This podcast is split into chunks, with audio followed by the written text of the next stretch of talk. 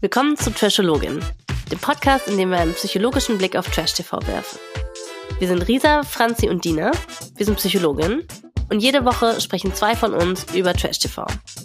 Wir glauben nicht, dass Trash-TV nur ein Guilty Pleasure ist, sondern dass wir durch die Formate mit euch zusammen viel über menschliche Interaktion, soziale und romantische Beziehungen und sogar Psychologie als Wissenschaft lernen können. Ich bin Dina, ich bin Psychologin und in den letzten Jahren habe ich an verschiedenen Universitäten in der Forschung und in der Lehre gearbeitet. Und ich bin Risa, ich bin Psychologin und ich habe auch promoviert, so wie Dina, und habe aber immer nebenbei auch klinisch gearbeitet und das ist jetzt auch so mein Hauptfokus. Gerade bin ich in einer großen Klinik beschäftigt und in der psychotherapeutischen Praxis.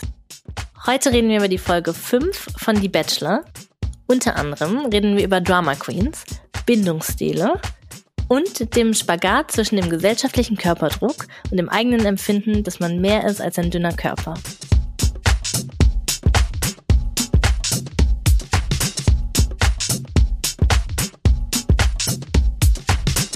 Hallo Dina. Hallo Risa. Risa, bevor wir in die Folge starten, da muss ich zwei Sachen anmerken. Denn wenn ich die Folgen schneide, dann beschäftige ich mich immer ganz intensiv nochmal mit dem, was wir sagen. Ich muss mir das ja alles nochmal anhören. Und mir sind da echt zwei Sachen aufgefallen. Und da möchte ich noch mal kurz darauf zurückkommen. Und Nummer eins ist Konsens. Also nach Zustimmung fragen, wenn man äh, jemanden küssen will zum Beispiel. Mir ist aufgefallen, dass wir da ja jedes Mal ganz aufgeregt und erfreut drüber sind, wenn einer der Männer, wenn Sebastian oder Dennis, wenn die nach Konsens fragen, bevor die die Frauen küssen. Und da habe ich mir, mir nochmal gedacht, was ist denn das für eine Welt? Was ist los in dem Bachelor-Kosmos? wie niedrig ist so die Messlatte, dass wir es jedes Mal so abfeiern, wenn einer von den Bachelorn nach Konsens fragt. Und ich fand es nochmal ganz wichtig zu sagen, dass das ja nicht unsere Privatmeinung ist, dass wir eigentlich nicht denken, dass Männer so abgefeiert werden sollten, wenn die nach Konsens fragen, sondern dass das das absolute Minimum ist. Und ich finde, deswegen müssen wir es auch nochmal sagen, nach Konsens fragen ist das Minimum. Man ist dadurch kein toller Typ, sondern man ist halt einfach nur nicht creepy. Dina, ich finde es so schön, dass du es nochmal sagst, weil da stimme ich dir zu 100 Prozent zu. Es sollte wirklich das absolute Minimum sein. Und ich denke, es ist trotzdem gut, wenn wir es nochmal erwähnen. Und zwar erstens, weil wir ja so ein bisschen nach Vorbildern suchen wollen und nach Sachen, die wir gut finden in der Folge und nicht nur kritisieren wollen. Und das finde ich ist auf jeden Fall etwas, was positiv ist und ähm, ja, was wir gut finden. Aber es stimmt, dass wir das so abfeiern, ist ein bisschen traurig. Und ich glaube, das liegt auch ein bisschen daran, dass es wirklich einerseits das absolute Minimum ist, aber andererseits ja doch immer noch sehr selten durchgeführt wird, auch im realen Leben, würde ich schon sagen, dass nicht die meisten Menschen vor einem Kuss explizit nach Konsens fragen. Ich denke, es passiert immer noch, dass Menschen einfach so küssen und geküsst werden, ohne dass wirklich verbaler Konsens davor gegeben wird. Und ja, weil sich das noch nicht so durchgesetzt hat und leider noch nicht so normal ist, ja, kann der Bachelor vielleicht doch auch so eine kleine Vorbildfunktion darstellen. Oder was denkst du? Ja, total. Also ich finde auch, wir sollten das weiter abfeiern. Wir sollten weiter das darauf aufmerksam machen, wenn die einer der Bachelor nach, nach Konsens fragt.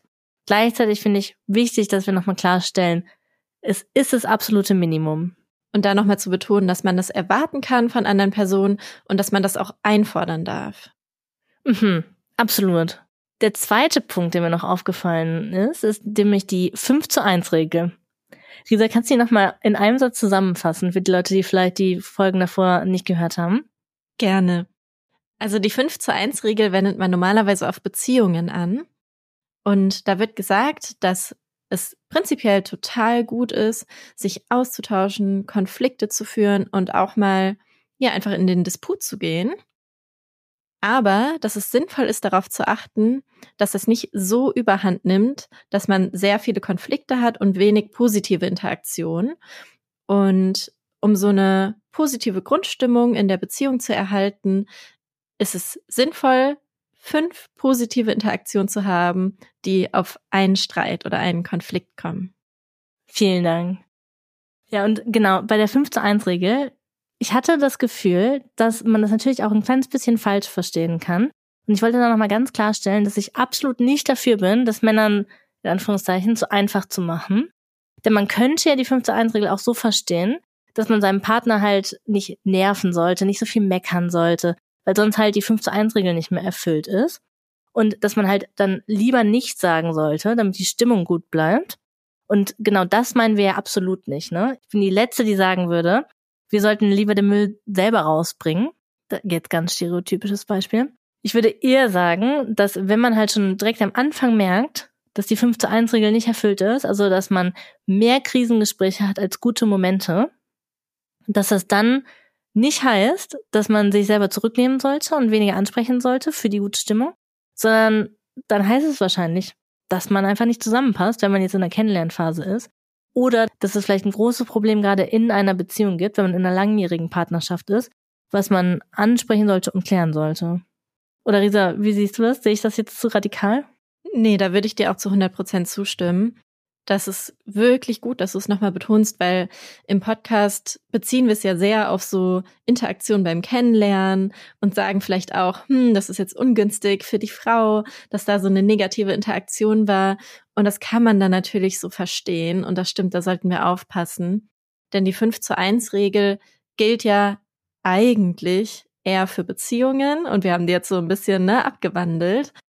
Und da geht's halt eher drum, dass man so in längeren Beziehungen, und da geht's ja auch um beide, also nicht um die Frau, die da immer gucken soll, dass eine gute Stimmung herrscht, sondern da geht's drum, dass beide darauf achten, dass sie insgesamt auch ja schöne, positive Interaktionen haben, weil es macht natürlich niemandem Spaß, wenn er ständig Konflikte führt.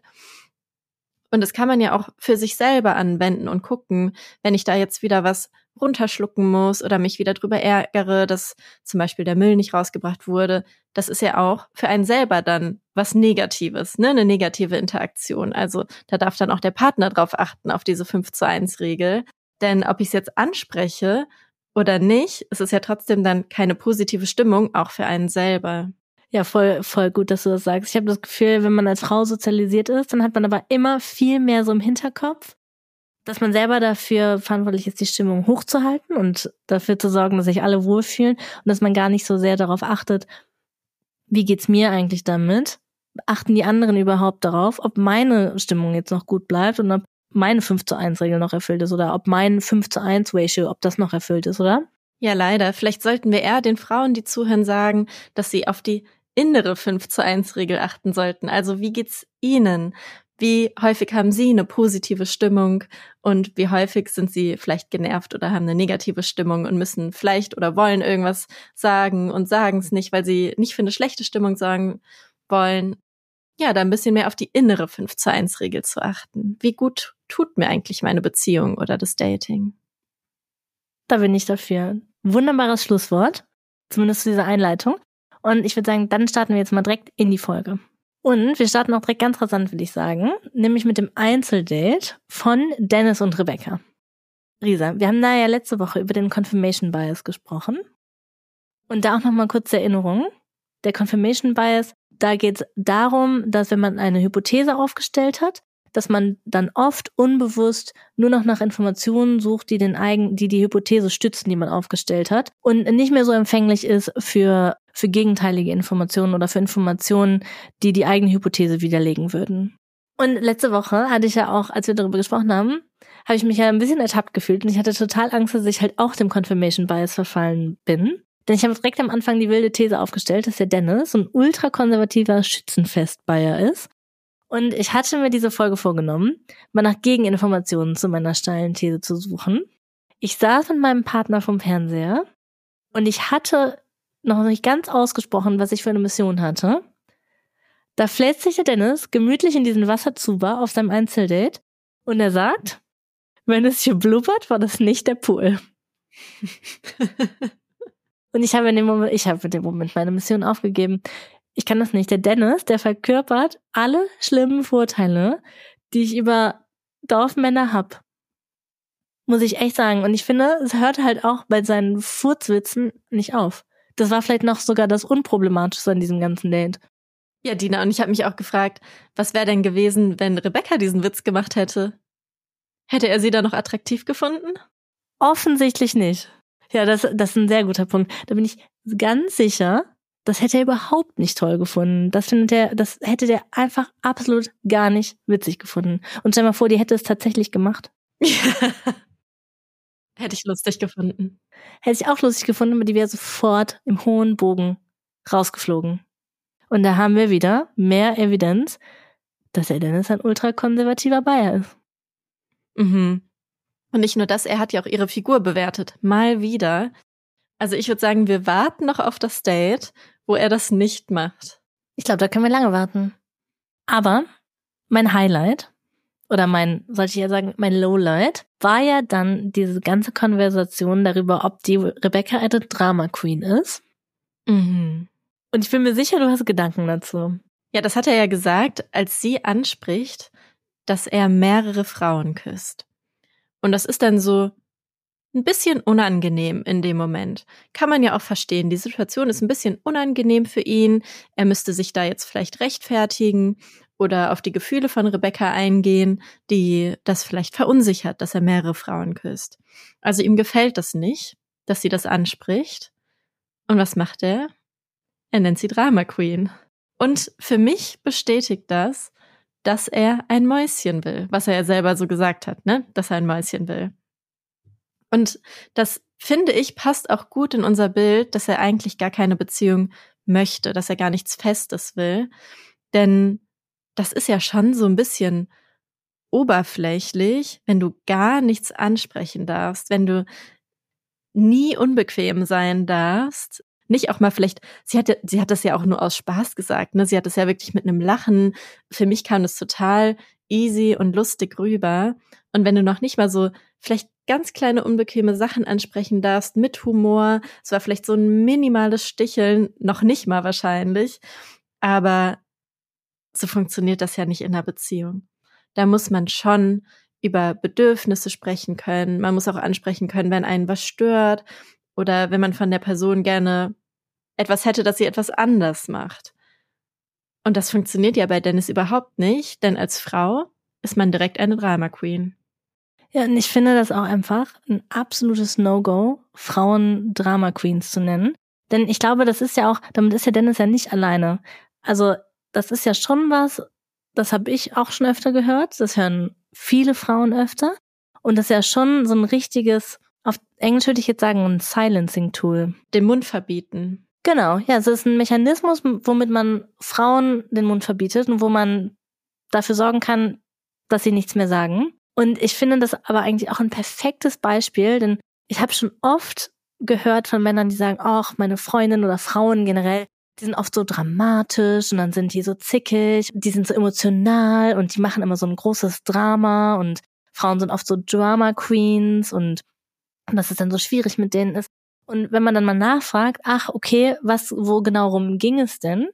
Dann kommen solche Sachen wie, ich hat, ich habe mit einer anderen Frau geschrieben oder ich habe mich mal wieder nicht eingebracht, ich habe mich tagelang nicht gemeldet. So Sachen, wo man denkt, das sollte eigentlich völlig normal sein. Offensichtlich hat die sich, hat deine Partnerin sich darüber beschwert, aber dann wird die halt damit dann direkt so als Drama Queen abgestempelt, ne? Und das ist ja für Frauen so ein, so ein richtiger Todesstoß eigentlich als Drama Queen abgestempelt zu werden. Ne? Denn da kommt mir halt auch immer direkt so die Hysterie in den Kopf. Mhm. Dann es ist ja, ich würde denken, so diese, dieses Label von der Drama Queen, das ist ja so die moderne Form der Hysterie quasi, ne? Voll, Dina. Total. Jetzt an die Leute, die vielleicht unsere vorherigen Folgen nicht gehört haben, nochmal als Erinnerung an alle. In der Psychologie hat Hysterie ja eine ganz lange Tradition, in Anführungszeichen, eine schreckliche Tradition. Denn früher wurden ja Frauen, die nicht, die so aus der Reihe getanzt haben, die sich nicht untergeordnet haben, die vielleicht ein bisschen wilder waren, die ihr eigenes Ding gemacht haben, die sich nicht angepasst haben, denen wurde ja, das war ja früher auch tatsächlich eine, eine Krankheit. Hat sich Sigmund Freud das eigentlich ausgedacht? Hat er, ne? Das war auf jeden Fall eine Krankheit, ja. Ja, also Hysterie war früher eine Krankheit, die halt dann diesen Frauen als Label aufgedrückt wurde. Und dann wurden die deswegen ja auch weggesperrt, eingesperrt, exkludiert von ihrer Familie unter dem Label der Hysterie. Und so hat man dann halt Frauen, die unangepasst waren, zum Schweigen gebracht. Ja, Dina, und das liegt daran, dass Hysterie ja von der Gebärmutter abgeleitet wurde. Ne? Also ich glaube, Hysteria oder irgendwie sowas ist ja das lateinische Wort für Gebärmutter. Und es wurde tatsächlich, die Hypothese war, dass irgendwas ganz Wildes in der Gebärmutter stattfindet und dass sie deswegen diese Krankheit haben. Und das kann man ja heute nachweisen, dass das nicht der Fall ist. Aber glaubst du, das stoppt die Menschen, die Frauen äh, zum Schweigen zu bringen, dass Hysterie jetzt nicht mehr gilt? Nee. Da denken die sich halt einfach was Neues aus, nämlich den Drama Queen, das Drama Queen Label. Und man möchte ja als Frau in den meisten Fällen auf gar keinen Fall als Drama Queen bezeichnet werden. Und wenn einem dann jemand sowas sagt, dann nimmt man sich natürlich sofort zurück. Oder ich kann dir sagen, dass mir das oft so ging. Wenn jemand nur den Anflug von, oder wenn jemand nur unterschwellig impliziert hat, dass ich vielleicht eine Drama Queen sein könnte, habe ich mich sofort zurückgenommen, weil das will ich ja nicht sein. Ich will, man möchte ja nicht so sein wie die in Anführungszeichen verrückten Frauen, die dramatischen Frauen, die den Männern immer so viel Stress machen. Mhm. Und ich habe mich gerade gefragt, warum eigentlich nicht? Was assoziieren wir damit? Und es ist ja schon so, dass man anstrengend ist und dass man auch so ganz unlogisch ist, dass alle Anforderungen, die man so hat, dass die völlig wild und völlig unlogisch sind und überhaupt keinen Sinn ergeben, total überzogen sind. Ja, völlig, völlig. Und es ist ein total miese Masche, würde ich sagen, dieses Label von der Drama Queen, um Frauen ruhig zu stellen und denen zu sagen, nein, nein, du darfst hier gar keine Ansprüche stellen und keine Bedürfnisse haben und bitte mach hier keine Probleme, mach uns das Leben so einfach wie möglich. Und ich finde es sehr, sehr bezeichnend. Und ich finde, man sieht da ja auch, das zieht ja total. Du hast ja gesagt, dass dir das so vorkam, als hätte die Rebecca das so ein bisschen im Scherz auch gesagt und nicht ganz ernst gemeint. Ich hätte da schon eher das Gefühl, sie meint das, sie meint das schon ernst und verpackt das vielleicht so ein bisschen in so einen kleinen Scherz. Und ich finde, das ist ja ein berechtigter Anspruch, ne? Wenn der Mann, den du gerade datest, auch noch andere Frauen küsst, das ist natürlich schon verletzend. Klar, dass jetzt der Bachelor, konnte man sich vorher darauf einstellen. Das ändert aber ja nichts daran, dass das irgendwie verletzend und ein komisches Gefühl ist. Ich fand es sehr verständlich, dass sie das Thema angesprochen hat. Und der Dennis, der bringt sie ja direkt zum Schweigen, damit dass er sagt, ach, bist du eine Drama Queen? Und die Rebecca sagt ja dann direkt sofort, nein, nein, ich bin überhaupt keine Drama Queen. Und ich denke, sie wird vor allem dieses Thema auf gar keinen Fall mehr ansprechen und wahrscheinlich auch keine anderen unangenehmen Themen mehr vom Dennis ansprechen. Und ja, da sieht man, finde ich, ganz klar, wie das total wirkt bei der Rebecca. Und ich finde, das ist ein richtig miesen Move. Ja, das sehe ich ganz genauso. Ich glaube auch, dass es wirklich ein Bedürfnis von ihr war, darüber zu sprechen. Und ich würde Rebecca so einschätzen, dass sie sehr darauf achtet, wie es dann ankommt beim Dennis und dass sie es deswegen als Scherz verpackt hat und sich dachte, so komme ich dann noch locker und unkompliziert rüber und kann es aber trotzdem mal ansprechen. So würde ich sie jetzt einschätzen. Und selbst das hat überhaupt nicht funktioniert und sie rudert sofort zurück. Sie möchte auf gar keinen Fall eine Drama Queen sein und wie du sagst, es funktioniert diese Strategie. Und ich habe mich gefragt, weil Dennis sagt ja am Ende, er, er lässt so leise Zweifel anklingen bei Rebecca und sagt schon, wie toll er sie findet und wie schön das alles war und sagt aber dann so ein bisschen zweifelt, hm, er weiß nicht, er braucht ja eigentlich so das leicht Unperfekte. Was denkst du, meinte er damit, Dina? Oh, das ist mir gar nicht aufgefallen, dieser Nebensatz. Da bin ich nicht sicher, aber wenn du so fragst, das heißt, du hast eine Idee, oder? Sag mir die unbedingt. Ich dachte, wir können mal so ein bisschen spekulieren. Ich habe jetzt auch gar keine feste Idee. Ich könnte mir schon vorstellen, dass ihm so dieses angepasste, kein Ärger machen wollen, nicht die eigenen Bedürfnisse aussprechen, dass ihm das schon gefällt. Dass er diese Seite von Rebecca sehr mag und sehr genießt, wie unkompliziert es mit dir ist, dass sich alles nach ihm richtet und ja, dass sie schon sehr auf ihn bezogen ist. So habe ich zumindest das Gefühl. Aber irgendwas scheint ihm ja zu fehlen, irgendwas, dieses leicht Unperfekte. Und da habe ich überlegt, wen findet er denn noch so gut? Und so eine Favoritin ist ja inzwischen die Katja. Ich finde, sie ist ja auch sehr so auf ihn gerichtet und ist auch keine Drama Queen. Aber was sie ein bisschen anders macht, ist, dass sie so ein bisschen geheimnisvoller ist und er sich bei Katja nicht so ganz sicher sein kann, im Gegensatz zu Rebecca, dass sie ihn wirklich gut findet. Ich könnte mir vorstellen, dass es dieser Aspekt ist. Oh ja, das könnte natürlich schon sein. Jetzt gerade, wo du die Katja anbringst, da rattert mein Gehirn natürlich auch.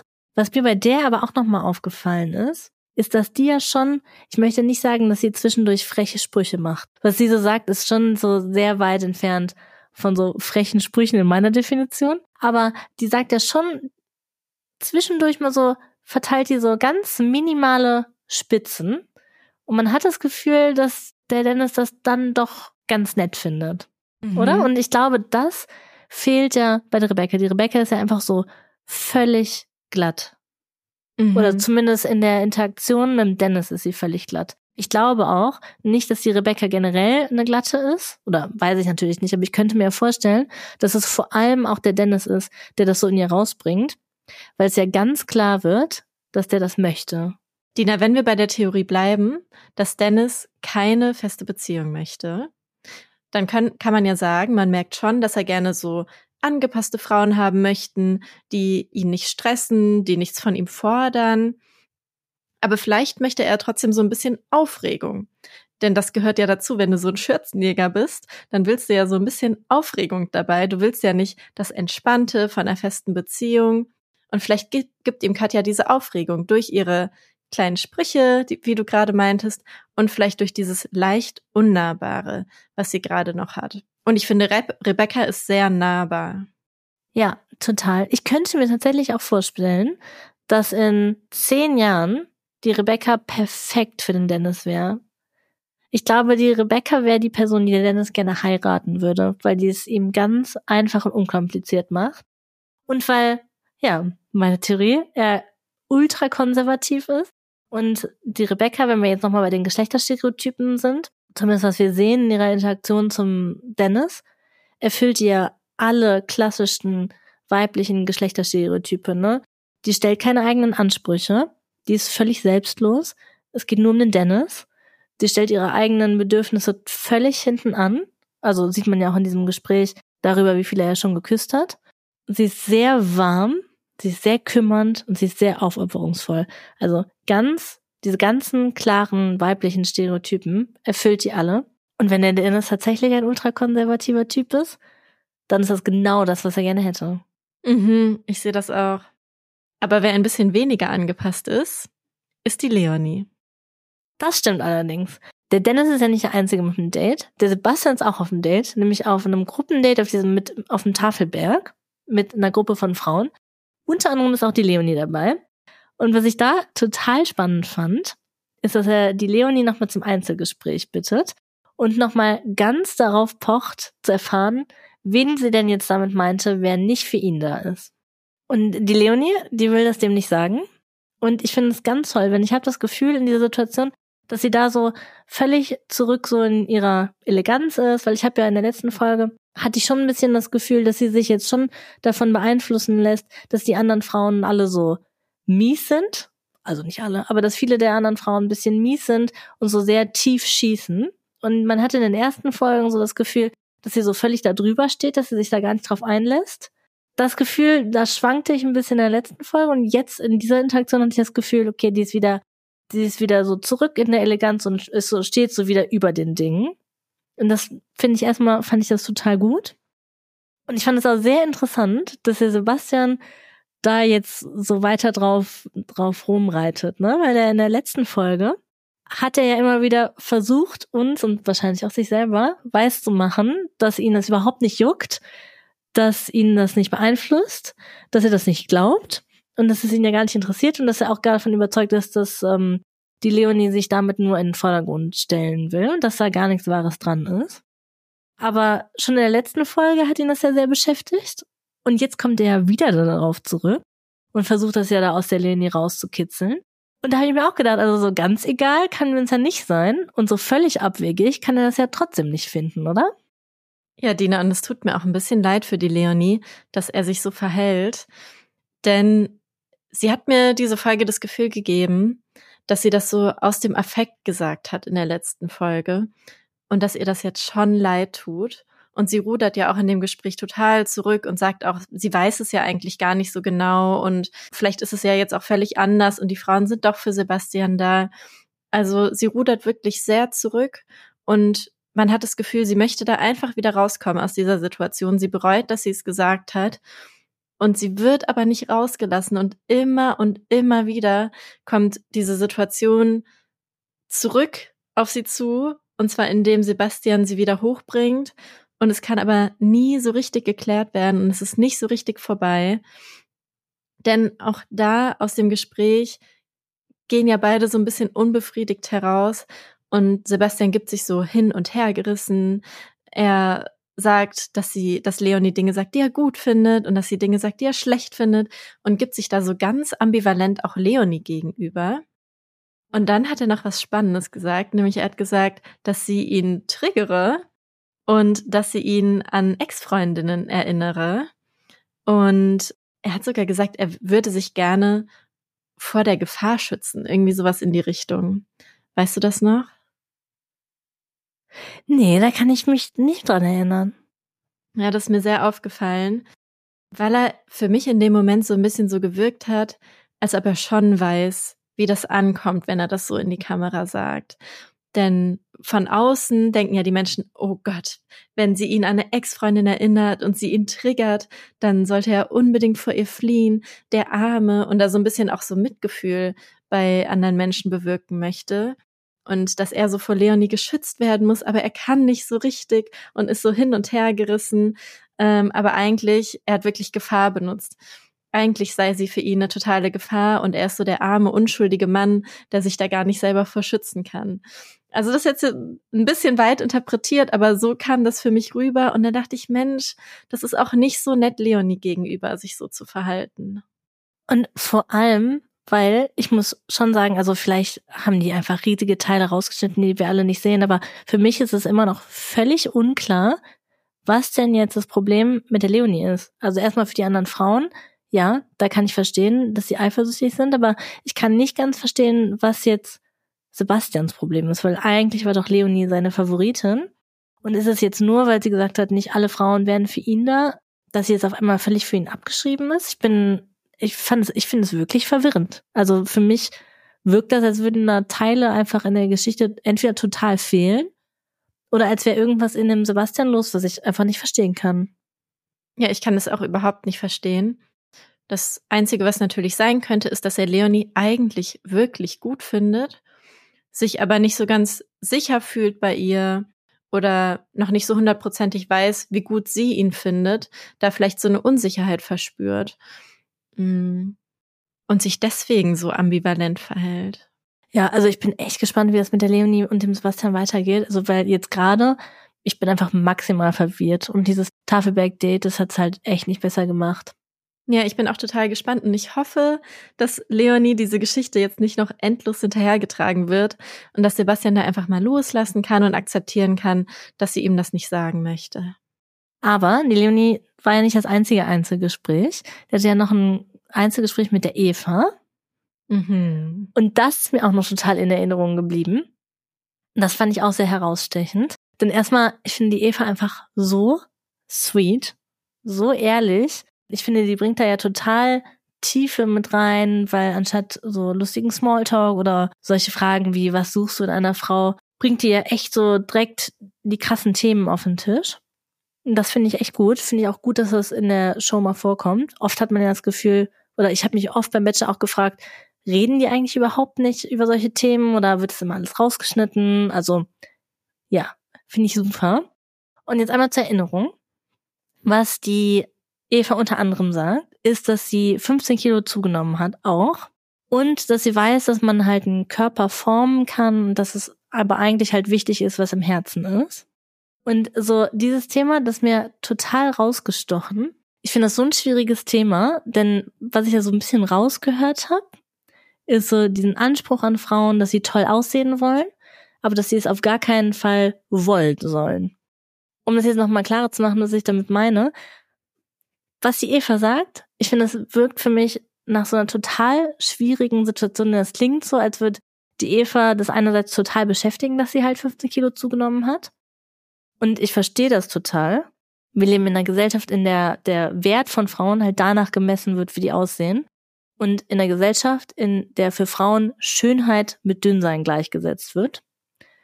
Und gleichzeitig, wenn sie sagt, dass sie ja weiß, dass das nicht wichtig ist und dass das, was halt eigentlich wichtig ist, das ist, was im Herzen ist, dann klingt das für mich fast so, als würde sie sich selbst dafür verurteilen, dass sie ihre Gewichtszunahme stört.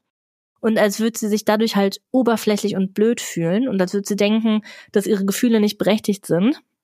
Und das hat mir wirklich das Herz gebrochen, denn das ist ja total schrecklich. Denn einerseits spüren, spüren Frauen ja dann so einen enormen gesellschaftlichen Druck, der auf ihnen und halt vor allem so ihrem Körper liegt. Und dann, on top of that, kommt dann auch noch ein zusätzlicher Druck hinzu, dass der Körperdruck einem nichts anhaben darf und dass man drüber stehen muss, wenn man sonst blöd und oberflächlich ist. Ja, du sollst schön sein, aber du sollst nicht schön sein wollen. Ja, absolut. Ich finde Evas Empfinden, das ist ja auch nicht blöd und oberflächlich, das ist total nachvollziehbar, denn weibliche Körper, die sind ja einfach immer unter Beobachtung, ne? Das Gewicht von Frauen ist ja konstant unter Beobachtung und ich kann jetzt zum Glück sagen, dass das in meinem Leben jetzt nicht mehr so ist. Aber ich weiß, dass früher, sobald ich ab oder zugenommen habe, sobald eine ganz kleine Veränderung in meinem Körper war, da konnte man sicher sein, dass Menschen das sofort kommentiert haben. Familienmitglieder, Freundinnen, Ärztinnen und halt auch sogar Lehrerinnen. Denn ich werde es nie vergessen, ich weiß noch ganz genau, wir hatten in der elften Klasse hatten wir eine Sportlehrerin und die hat uns halt immer so ganz genau begutachtet und hat uns dann halt so gelobt, wenn wir wieder abgenommen hatten. Und halt selbst bei denen Mädchen in dem Alter, die so mit ganz bedenklich dünn waren, selbst da hat die dann immer noch denen gut zugesprochen und gesagt, oh ja, ich sehe, du hast wieder fünf Kilo abgenommen. Sehr gut, das sieht ganz hervorragend aus. Und ja, das war, ich finde das richtig fragwürdig. Und mit dieser Erfahrung bin ich ja, also weiß ich, bin ich ja nicht alleine. Denn Menschen fühlen sich ja einfach so entitled dazu, die Körper von Frauen zu kommentieren und das ja auch schon in ganz, ganz jungen Jahren. Deswegen hätte ich einfach am liebsten, wäre ich durch den Fernseher gesprungen, hätte die Eva umarmt und der gesagt, Eva, das ist völlig normal, dass sich eine Gewichtszunahme beschäftigt. Bedeutet nicht, dass du blöd und oberflächlich bist. Es bedeutet einfach nur, dass du in einer patriarchalen Gesellschaft aufgewachsen bist, die dir gesagt hat, das ist das Einzige, was deinen Wert bestimmt und dass dich das jetzt so beschäftigt, ist völlig normal. Dina, ich finde das richtig schlimm, vor allem, was du mit deiner Lehrerin erlebt hast. Ich glaube, das erleben wirklich viele Mädchen. Und das ist ja genau das, was auch zu einer Essstörung führen kann. Mhm. Aber Lisa, ich finde, das ist ja eigentlich auch so eine total große Frage und eine Frage, die ich mir oft stelle, die halt nicht nur bei diesem Gewichtsthema relevant ist. Ne? Wie kann man denn damit umgehen, wenn das, was man fühlt und das, was man weiß, nicht zusammenpasst? Also jetzt mal als Beispiel, wenn man halt so wie die Eva weiß, dass das eigene Gewicht nicht den eigenen Wert bestimmt, aber man gleichzeitig so die eigene Sozialisation nicht abschütteln kann und sich halt mit dem Ist-Zustand unwohl fühlt, obwohl man sich nicht so fühlen möchte. Ja, Dina, du hast es ja eigentlich schon so ein bisschen beantwortet, nämlich dass die Antwort ist eigentlich, sich mal zu überlegen, was hat man denn, was liegt dem denn zugrunde? Und das sind ja so in der Psychotherapie nennt man es Glaubenssätze. Also Sachen, die man ganz früh verinnerlicht hat. Und das könnte sowas sein wie, dein Körper ist nur schön, wenn er dünn ist oder je nachdem, was für eine Strömung es gerade gibt, kann es auch sein, dein Körper ist nur schön, wenn er sportlich ist oder ne, je nachdem kann man ein Synonym einsetzen, je nachdem, was gerade für ein Schönheitsideal ähm, da ist. Oder sowas wie, du bist nur etwas wert, wenn du schön bist und sich da mal zu fragen und mal ganz ehrlich zu fragen, weil das möchte man sich ja eigentlich auch gar nicht eingestehen, dass man diese Ansprüche an sich selber hat und dass man diese Glaubenssätze verinnerlicht hat.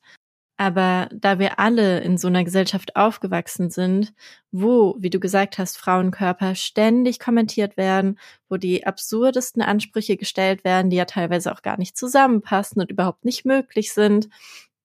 Und natürlich wenn wir damit aufgewachsen sind, verinnerlichen wir das auch. Das ist unsere Sozialisation und daraus ergeben sich dann eben diese individuellen Glaubenssätze, die aber eben, was den Körper oder Schönheit angeht, für viele Frauen relativ ähnlich sind und sich überschneiden. Ja, und da kann man sich mal für sich selber wirklich fragen und sich das erstmal bewusst machen, was sind denn meine eigenen Glaubenssätze, was beeinflusst mich da? Und wenn man die sich bewusst gemacht hat, dann kann man auch daran arbeiten das geht jetzt ein bisschen zu weit im Podcast zu sagen, wie. Man kann es auch wirklich, also wenn es zu einer Essstörung führt oder zu einer Körperschemastörung oder vielleicht zu einer Depression, kann man es auch wirklich in der Psychotherapie bearbeiten. Das geht durchaus. Und dann würde ich sagen, auch ja zu akzeptieren, dass man diese Glaubenssätze hat und sich nicht auch noch dafür fertig zu machen. Denn dafür kann man ja überhaupt nichts. So ist man aufgewachsen, dafür kann die Gesellschaft was oder die Umgebung, die einem das eingetrichtert hat, aber nicht man selber. Also sich dafür wirklich nicht fertig zu machen, ähm, sondern erstmal einfach zu akzeptieren, die Glaubenssätze sind jetzt erstmal so, wie sie sind. Und natürlich fühlt sich das dann unangenehm an, wenn es nicht mit meinen Glaubenssätzen übereinstimmt.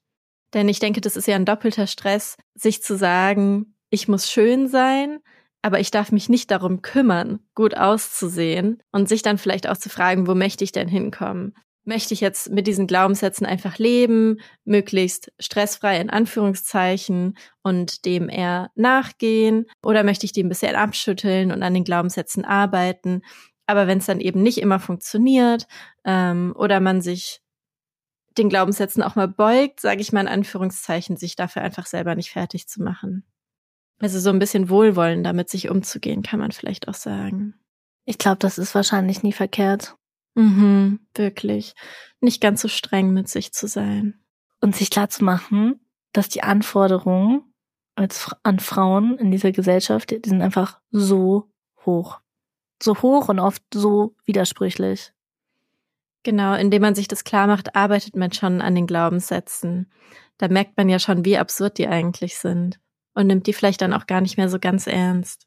Ja. Vielleicht zusammenfassend kann man sagen, dass ja, dass es uns total leid tut, dass Eva in unserer Gesellschaft eben diese Zweifel an ihrem ganz, ganz tollen Körper überhaupt haben muss. Und dass es aber auch in der Gesellschaft, in der wir leben, nachvollziehbar ist und sie sich nicht auch noch dafür fertig machen muss, dass sie diese Zweifel hat. Und sie sich auch nicht dafür rechtfertigen muss. Überhaupt nicht. Nee.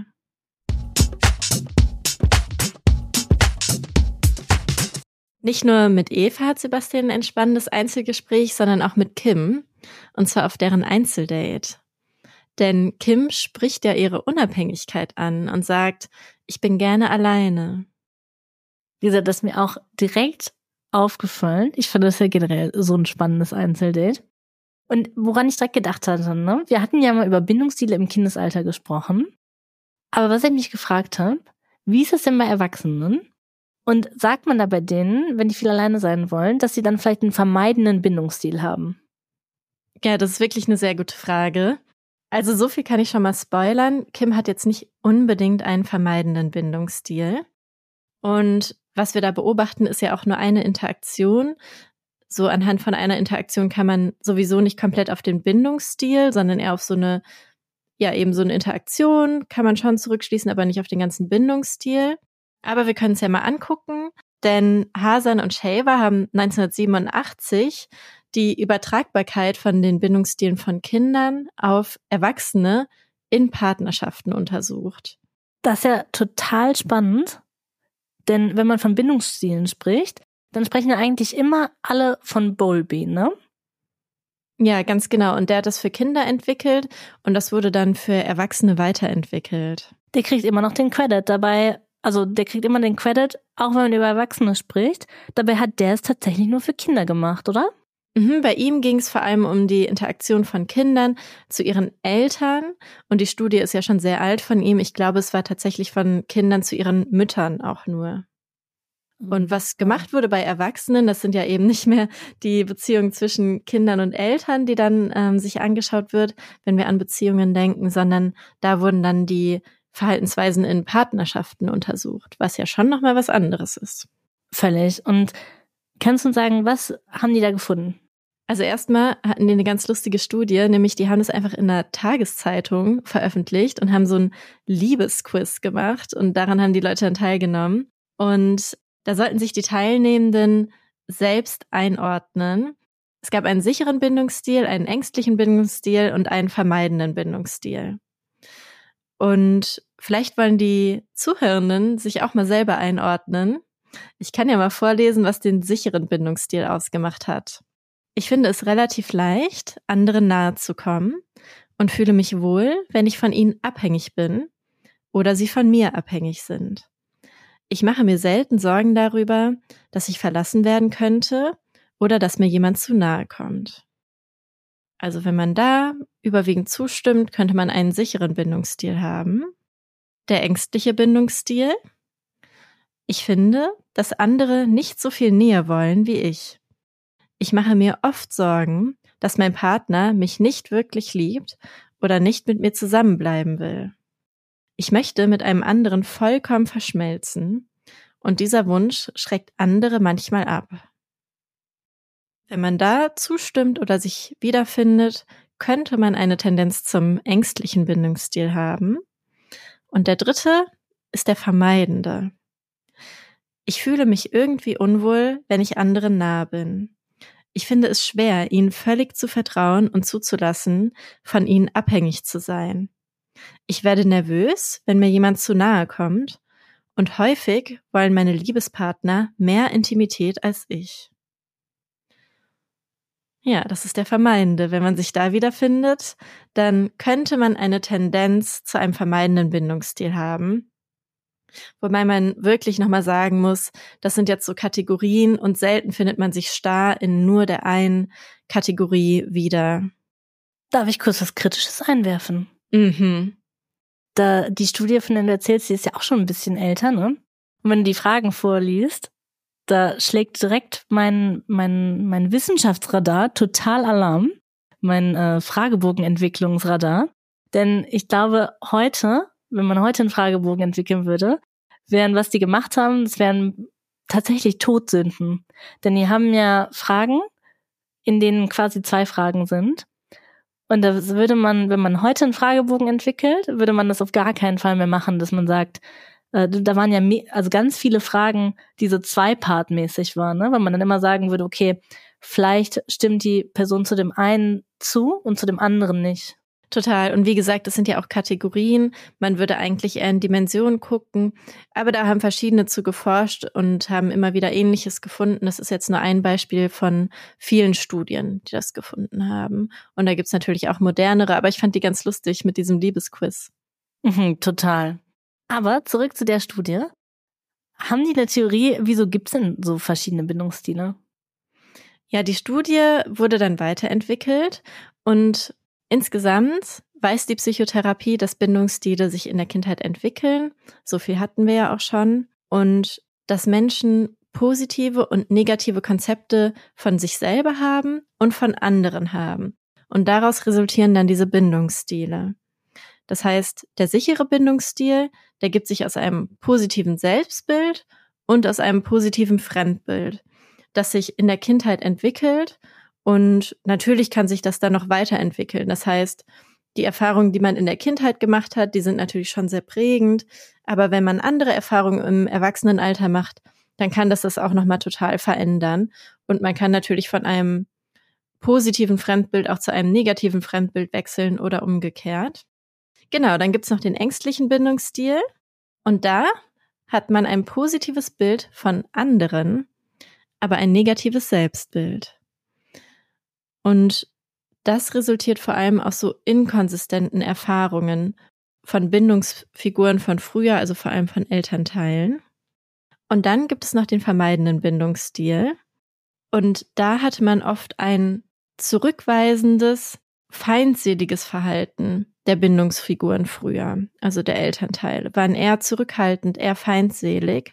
Und wozu das führt, wenn man ein Kind ist und man ist so ganz abhängig von diesen Bindungsfiguren, von den Eltern, die aber eher zurückweisend sind, dann macht es Sinn, sich selber eher zurückzuhalten, eigene Bedürfnisse und eigene Gefühle zu leugnen. Also das ist total adaptiv in der Kindheit, sich dann zurückzunehmen und lieber erst gar keine Bedürfnisse zu haben, denn es wird sich ja eh nicht drum gekümmert. Wenn es mir schlecht geht, kümmert sich ja eh keiner drum. Und das heißt, das ist so der Stil, in den die Leute dann reinkommen. Und das kann entweder ein negatives Selbstbild und ein negatives Fremdbild sein. Und das sind dann Menschen, die sich schon eigentlich Nähe und Geborgenheit wünschen von anderen Personen, die aber so Angst vor Zurückweisung haben, dass sie Beziehungen dann letztendlich doch vermeiden. Oder die Personen haben ein positives Selbstbild, aber auch ein negatives Fremdbild. Und das sind dann die Personen, die Bindungsbedürfnisse komplett leugnen, die einen sehr abweisenden Bindungsstil dann im Erwachsenenalter haben und so zwischenmenschlichen Beziehungen einfach keine hohe Bedeutung beimessen. Risa, aber das ist ja natürlich jetzt wieder ein bisschen abstrakt, ne? Kannst du so ein paar hands-on Beispiele mal geben? Was sind das so für Verhalten, die zum Beispiel Menschen mit einem sicheren Bindungsstil dann halt in der Beziehung zeigen? Mhm, genau, das war jetzt erstmal so ganz abstrakt, auch wie sich das entwickelt. Und erwachsene Menschen, die einen sicheren Bindungsstil haben, das merkt man daran, dass sie schon Unterstützung von ihren Beziehungspersonen annehmen. Also, dass sie schon in Bindung gehen mit ihren Beziehungspersonen und dass es ihnen ein großes Ziel ist, so intime zwischenmenschliche Beziehungen wirklich aufzubauen. Aber, dass sie auch Wert legen auf die persönliche Entwicklung und auf persönliche Kompetenzen. Das heißt, es ist so beides. Sie gehen sicher in die Beziehung rein, sie nehmen Hilfe an von anderen Personen, aber sie entwickeln auch eigene Kompetenzen und eigene Sicherheiten.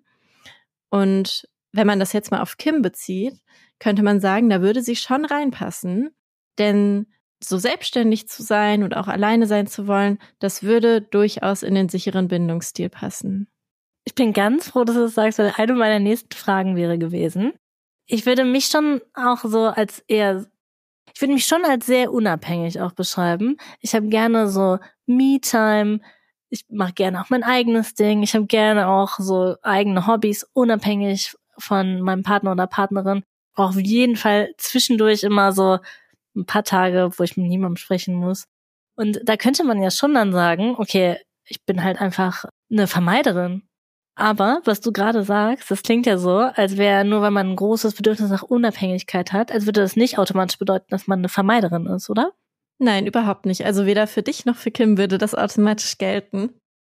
Ähm, was du auf jeden Fall nicht bist, Dina, ist der ängstliche Bindungsstil. Denn das sind Menschen, die immer wieder damit rechnen, dass die Beziehungsperson nicht mehr verfügbar ist. Und die haben gelernt, dass die Beziehungsperson manchmal verfügbar ist, aber nicht immer. Das heißt, wenn sie sich nur genug anstrengen und nur genug immer wieder die Nähe und weiter die Nähe suchen, dann ist irgendwann vielleicht die Beziehungsperson verfügbar. Das heißt, es sind Menschen, die sich eher anhänglich zeigen, die sich aber die ganze Zeit bedroht fühlen und die ganze Zeit irgendwelche Hinweise sehen, dass die Beziehung doch auf wackeligen Beinen steht und doch bedroht ist. Das heißt, das kann sich anhänglich äußern, kann sich aber auch kontrollierend äußern. Also so eine extreme Eifersucht, das könnte auch zum ängstlichen Bindungsstil gehören. Also das können wir schon mal für dich und für Kim würde ich auch sagen ausschließen. Okay, das ist ja schon mal gut zu hören. Du hast ja gerade schon gesagt, dass nur weil ich und Kim viel Unabhängigkeit haben wollen, das nicht automatisch bedeutet, dass wir vermeidend sind. Was wären denn aber so, so Indikatoren dafür, dass jemand vielleicht vermeidend ist? Ja, also wie wir gerade gelernt haben, sind es ja Menschen, die die Emotionsregulation mit Hilfe der Bindungsperson aufgrund von Vernachlässigung, dass es einfach nicht mehr erwartet wird. Also wenn es mir schlecht geht, dann erwarte ich gar nicht, dass meine Beziehungsperson, meine Bindungsperson mich unterstützt und mir hilft. Und dann wird das Bindungssystem gehemmt bei vermeidenden Menschen. Das heißt, die wollen gar nicht mehr so in Bindung gehen und auch so Bedrohungen werden eher heruntergespielt.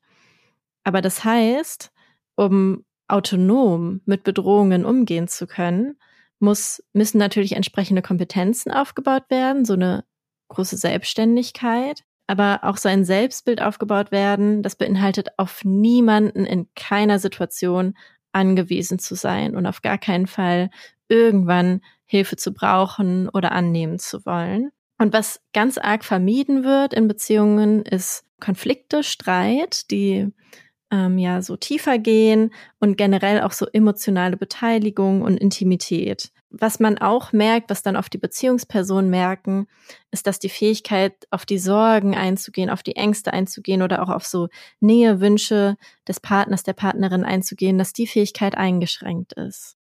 Dina, alles in allem, würdest du sagen, du bist der vermeidende Typ? Oh, das ist jetzt natürlich eine große Frage. Nee, ich glaube, ich fühle mich da, ich muss sagen, ich fühle mich, aber das spricht jetzt wahrscheinlich tatsächlich wieder für unsere, was wir oft sagen. Ich finde mich in keinem so richtig wieder. Also es ist eher dimensional, ne? Aber ich würde schon sagen, dass du auf die Nähe, Wünsche und Sorgen deines Partners eingehen kannst.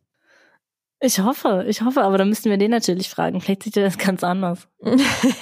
Kannst ihn ja mal fragen und uns das nächste Mal mitteilen, ob du einen sicheren Bindungsstil hast oder nicht.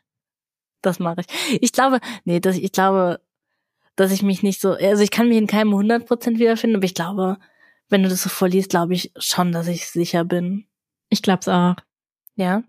Mhm. Wenn du das sagst, du kennst mich gut, du bist die Fachfrau. Dann ist das so. Dann ist es so. Also ich glaube, es gibt niemand, generell niemanden kompetenteres als dich. Ach, Dina. Du bist für mich die Kompetenz in Person. Das geht mir runter wie Butter. Ja. Sagt man das so? Ja, das sagt man so. Oder warte, nee, ich glaube, man sagt runter wie Öl, weil Butter ist ja fest. Dann Öl. Es geht runter wie Öl. Wir haben ja jetzt aber schon gesagt, was wir denken, was die Kim nicht ist. Aber was ich mich noch frage, was glaubst du denn, was hätte der Sebastian denn gerne? Hm, das ist eine spannende Frage. Boah, Dina, ich glaube nicht, dass er gerne den vermeidenden Bindungsstil hätte. Ich glaube, so eine ganz große Unabhängigkeit, das wünscht er sich nicht unbedingt. Und wenn wir bei Unabhängigkeit sind, der sichere Bindungsstil hat ja auch so eine Unabhängigkeit. Also so eigene Kompetenzen, eigene Bedürfnisse, eigene Wünsche nachzugehen. Hm. Und da bin ich mir auch unsicher, ob er das so gut findet. Was meinst du?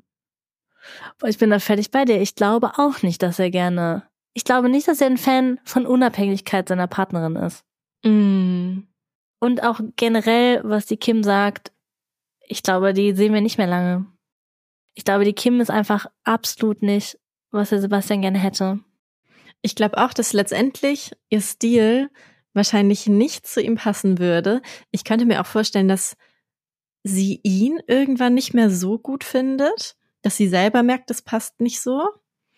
Ähm, denn sie sagt ja auch nicht immer unbedingt das, was er hören will. Also sie hat, sie hat zum Beispiel gesagt, bist du fähig, da etwas anzunehmen, wenn ich was besser weiß? Aha. Hat das vielleicht sogar schon so ein bisschen angezweifelt. Das fand ich sehr lustig, als sie das gesagt hat. Ja, ich glaube nicht, dass er das, dass er das fähig ist. Glaube ich auch nicht. Aber ich könnte mir trotzdem vorstellen, dass sie schon noch ein bisschen weiterkommt. Denn ich glaube, bei dem Einzeldate fand er sie trotzdem ganz gut. Ich denke, dass der dies spannend findet. Aber ich denke nicht, dass die das ist, was er am Ende gerne hätte. Hm. Was er sich wünscht. Hm. Und da komme ich wieder auf den Mann zurück, mit dem ich mal gedatet habe und der mich an den Sebastian erinnert. Denn ich glaube, der wollte auch nicht mich. Und das war auch sehr klar. Aber der fand mich trotzdem spannend. Aber es war sehr schnell klar, er fand mich spannend für ein bisschen, aber auf lange Sicht war ich auf gar keinen Fall, was er wollte. Meinst du, er wollte keinen sicheren Bindungsstil? Auf gar Warst keinen Fall. So nein, unabhängig. Auf, auf jeden Fall, ja. Ja, ich glaube, in der Situation war ich Kim.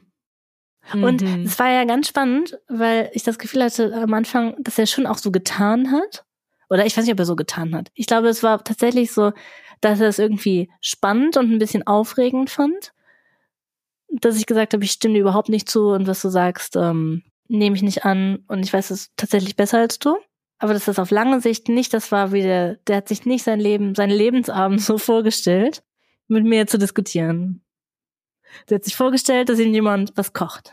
Ja, sein Pech, würde ich sagen. Ich weiß nicht, ich glaube, der hat bestimmt jetzt, man, man weiß nicht, wo er jetzt ist, aber ich glaube, er hat, hat jemanden gefunden, der viel besser zu ihm passt. Und das ist ja schön. Oder er hat sich weiterentwickelt. Das glaube ich nicht. Nee, dafür, dafür war das schon, dafür war das schon zu alt. Das erinnert mich tatsächlich auch immer, also die, die Parallelen, die sind echt groß. Das erinnert mich auch wieder total an den Sebastian, denn der Sebastian ist ja auch viel älter als die ganzen Frauen da, was auch wir immer wieder sehr zweifelhaft finden. Und das war dieser Mann tatsächlich auch. Hm, spannend. Noch eine Parallele. Ja. Das könnte ja auch zusammenhängen, weil wenn man älter ist, dann fällt es einem ja auch leichter, sich durchzusetzen und so ein bisschen, hm, ja, zu dominieren oder dass sich die anderen eher nach einem richten.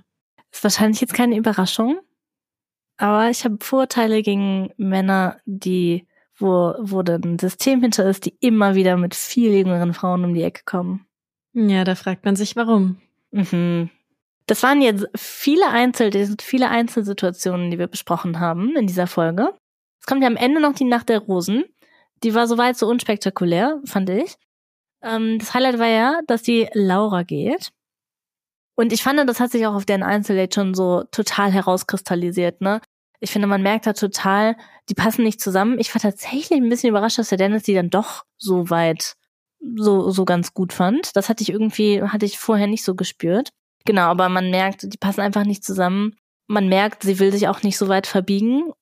Und dann sagt sie halt in der Nacht der Rosen, dass sie halt auch gehen möchte. Ich fand das total spannend, denn ich habe mich auch gefragt, vielleicht hat sie unterschwellig gemerkt, dass sie sich da jetzt gerade in dieser ganzen Staffel auch nicht so gut verhält, ne? Und dass sie da vielleicht nicht wirklich so sich, sie selber war. Denn wir haben die ja schon in vielen Momenten gesehen, wo sie so ein bisschen fies war. Und halt auch den Frauen, die so sehr fies waren, die auch noch unterstützt hat. Und ich hatte irgendwie ein bisschen das Gefühl, vielleicht hat sie auch einfach selber gemerkt, dass sie sich da gerade nicht so gut verhält, dass sie nicht so richtig sie selber ist, dass sie durch die Situation so eine Seite von sich zeigt, die sie vielleicht gar nicht ist oder wo ich hoffe, dass sie das gar nicht ist. Denn wir haben sie in vielen so negativen Situationen ja gesehen. Und ja, jetzt zieht sie die Reißleine und geht. Ja, und damit sagen wir Tschüss, Laura, und auch Tschüss für heute, oder? Ganz genau. Bevor wir völlig Tschüss sagen, sagen wir noch das Obligatorische. Und weil die Folge jetzt schon so lang ist, machen wir es kurz und schmerzlos. Bitte folgt uns überall, abonniert uns, gebt uns fünf Sterne, einen Daumen nach oben, folgt uns bei Spotify und bei TikTok und dann hören wir uns nächste Woche. Tschüss. Das war Trashologin. Alle Aussagen in diesem Podcast sind nur unsere persönlichen Meinungen, die auf kurzen Fernsehausschnitten basieren. Wir stellen hier viele Vermutungen an, aber nichts davon sind unbestreitbare Fakten. Es könnte auch alles ganz anders sein. In der Psychotherapie kann man keine Ferndiagnosen stellen. Deswegen ist auch nichts, was wir hier sagen, einer Diagnose gleichzusetzen. Wir geben in unserem Podcast manchmal Tipps und Ideen, was ihr ausprobieren könnt, aber der Podcast ist keine psychologische Beratung und wenn ihr das Gefühl habt, ihr braucht psychologische Unterstützung oder Psychotherapie, dann ruft bei der Terminservicestelle 116 117 an.